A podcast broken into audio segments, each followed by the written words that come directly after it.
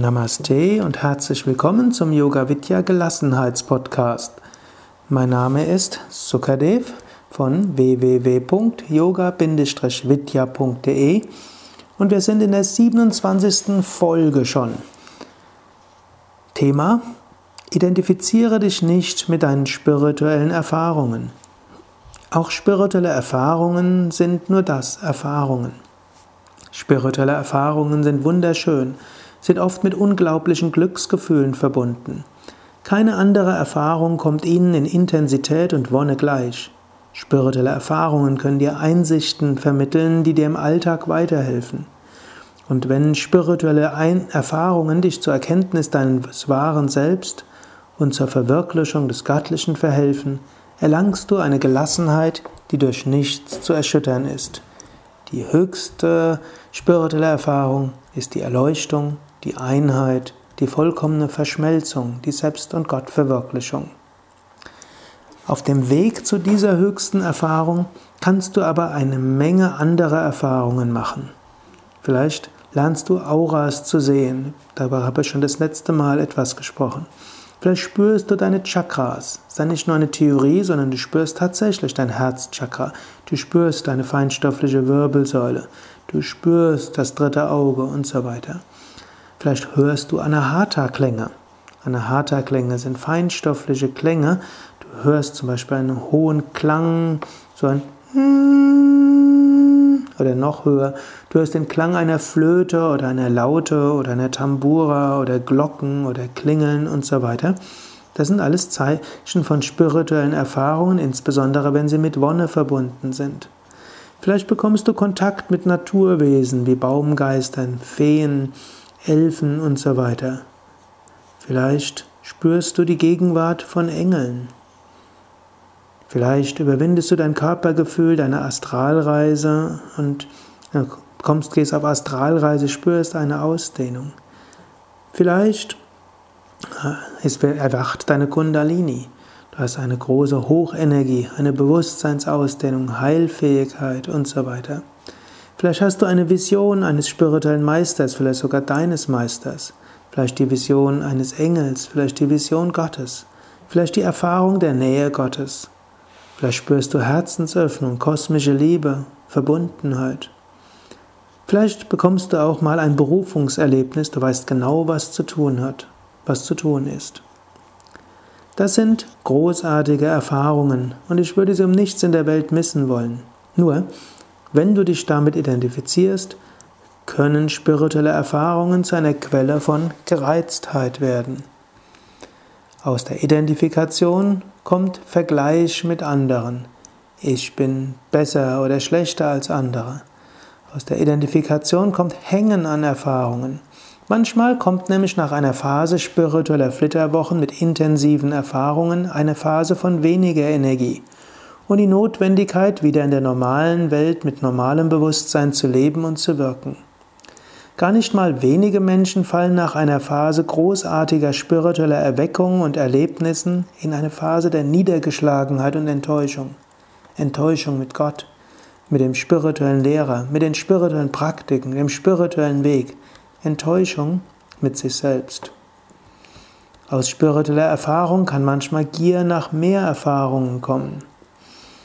Es kann eine Abneigung kommen gegen die ach so mondäne und banale Welt. Es kann eine Angst kommen, die spirituellen Erfahrungen zu verlieren. Gar nicht mal selten meiden Menschen mit spirituellen Erfahrungen Situationen und sogar andere Menschen, welche einem die spirituellen Erfahrungen wegnehmen können. Spirituelles Leben wird zur Weltflucht. Sei dir bewusst, Spirituelle Erfahrungen lassen dich die Wonne deiner Seele erahnen. Sie können dir Erkenntnisse schenken.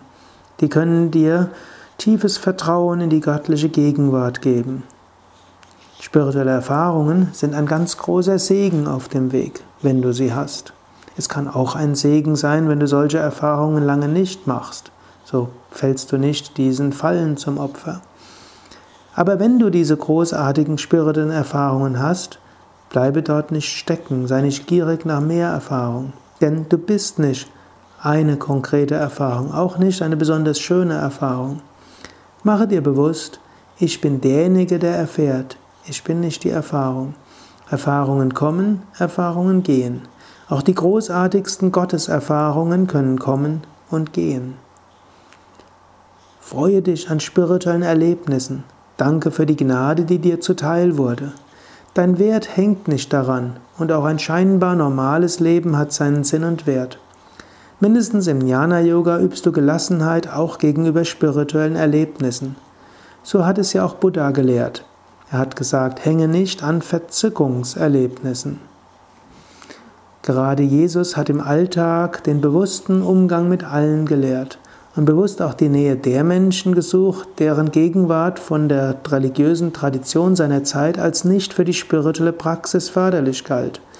Also Jesus hat sich umgeben mit Prostituierten, mit Aussätzigen, mit Toten, mit Zöllnern und damit materialistische Kollaborateure mit der römischen Besatzungsmacht.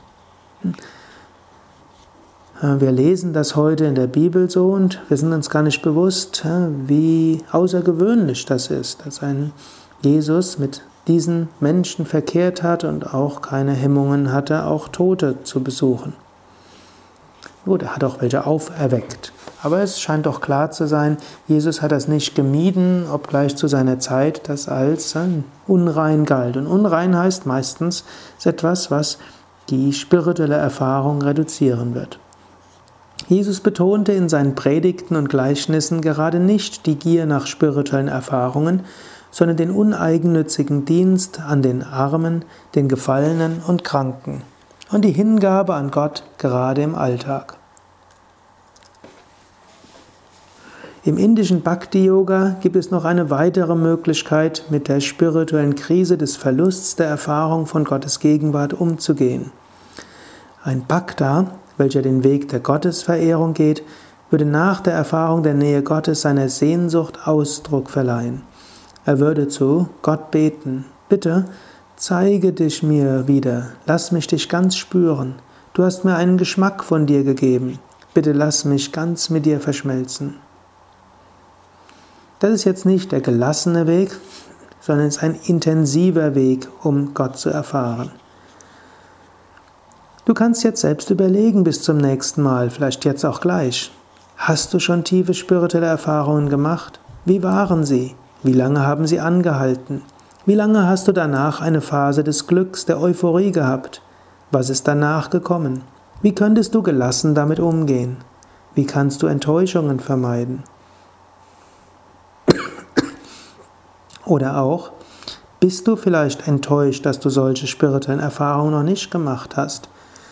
Bist du etwas traurig? Bist du vielleicht sogar ärgerlich gegenüber Gott, dir selbst, deinem Lehrer, deinem spirituellen Weg, dass du hörst von diesen tollen Erfahrungen, dass andere dir erzählen, aber du sie nicht hast? Sei dir bewusst, dass auch das, auch die Gier nach spirituellen Erfahrungen eine Gier ist. Es ist besser danach zu gieren als nach manchem anderen. Aber es ist immer noch eine Gier. Es gibt auch Menschen, die ohne intensive spirituelle Erfahrungen zur höchsten Erleuchtung kommen. Denn Erleuchtung ist zwar in sich die höchste spirituelle Erfahrung, aber auf dem Weg dorthin machen manche mehr Wonne und Glückseligkeitserfahrungen und außergewöhnlichen Erfahrungen als andere. Manche kommen Schritt für Schritt dorthin und erst im letzten erfahren sie sich selbst als das Unendliche und das Ewige.